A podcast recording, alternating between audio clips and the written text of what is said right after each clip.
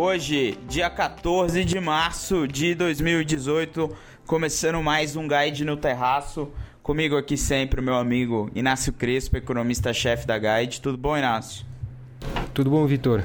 Inácio, vamos lá. A gente não aguenta mais falar de juros, né? É, é, é, o, é o meu texto no blog, é o seu, é tudo, todo mundo falando de juros, de inflação, a gente não aguenta mais, mas a gente tem que falar, né? Sexta-feira saiu o IPCA de fevereiro, é o fevereiro mais baixo desde o Plano Real, mais uma surpresa inflacionária positiva. Banco Central tem reunião na semana que vem talvez traga, muito provavelmente traga os juros para 6,5, mas a gente já está se aproximando do piso, parece que dessa vez para valer, né, Inácio? E aí, como que a gente está avaliando isso? Como que você, vocês da Guide estão vendo aí os cenários para o Banco Central e como as coisas vão funcionar agora, daqui para frente? Legal.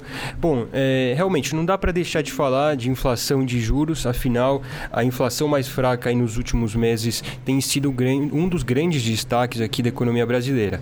É, é inegável que o próprio Banco Central se surpreendeu com uma inflação mais fraca agora é, nesse começo de ano é, e num curto espaço de tempo. Então chama bastante atenção, não só o mercado é, teve, teve essa surpresa de inflação, mas o próprio Banco Central. Com isso, é, esperamos sim que ele volte a cortar a Selic, agora no dia 21, na semana que vem, que a Selic vá para 6,5. Mas como você falou, acho que a gente já está muito próximo do piso, é, com uma economia que é, deve ganhar atração aí no, nos próximos meses. A gente está vendo uma recuperação de economia, claro que é, de forma gradual, mas ainda assim a gente tem visto é, de semanas para cá uma revisão altista do PIB. PIB. Então hoje se espera um crescimento nesse ano ao redor de 2,90, é, para o próximo ano algo ao redor de 3%.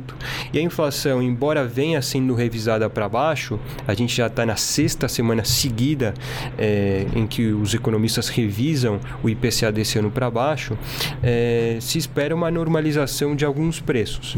Então a gente já começou a ver um reajuste de energia elétrica, a gente não espera que a inflação de alimentos eh, siga em eh, mais um ano de deflação, a gente espera alguma normalização.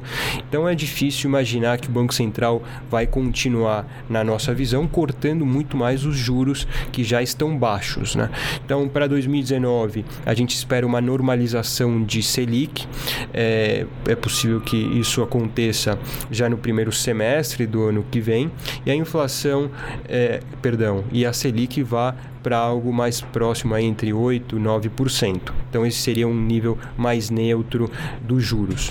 É, hoje, vale lembrar, os juros estão abaixo do neutro, então estão estimulando a economia. Então, acho que é, é, um, é algo que a gente vai continuar discutindo.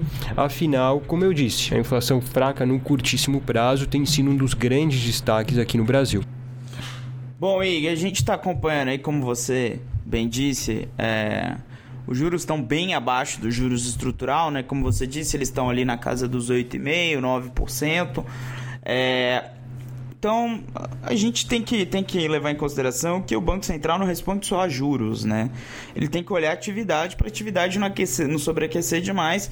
E, bom, a boa teoria econômica diz que o custo de, de controlar uma inflação que já está acelerando é muito mais alto do que você ser mais comedido, né? Então, você pode sacrificar um pouco mais de atividade, segurando os juros num nível um pouco mais alto agora e esperar o estímulo.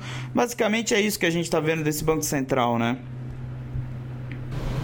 É, a gente acredita que ele vai ser é, um pouquinho mais conservador, evitando uma volatilidade alta ou maior ainda da, da taxa de juros.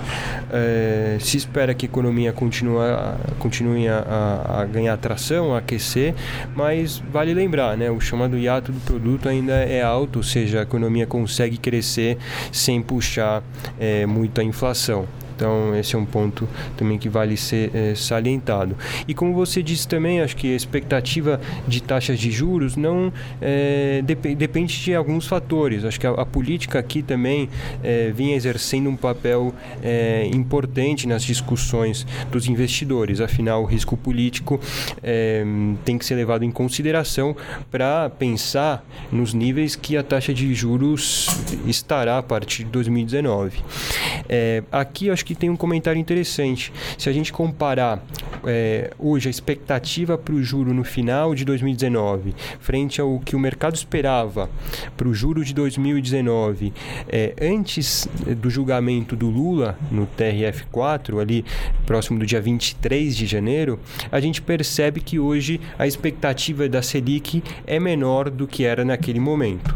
Afinal, talvez o risco político de lá para cá tenha diminuído, esse foi outro ponto importante, é, o que permite que a Selic é, suba mais menos do que seria num cenário mais adverso de política. Então, é, hoje o mercado precifica uma Selic no final de 19 próximo de 9. É, naquele momento, pouco antes do julgamento do Lula, estava é, sendo precificado uma Selic até acima de 10%. Então, acho que essa é uma mudança também importante que ajuda é, na recuperação da economia. Enfim, acho que o risco político também é algo que entra na conta aqui das projeções de Selic. Então, por hoje é só. Semana que vem vamos estaremos aí comentando na véspera do Copom, né, Ing? E é isso, né? Um abraço. É isso aí, um abraço a todos.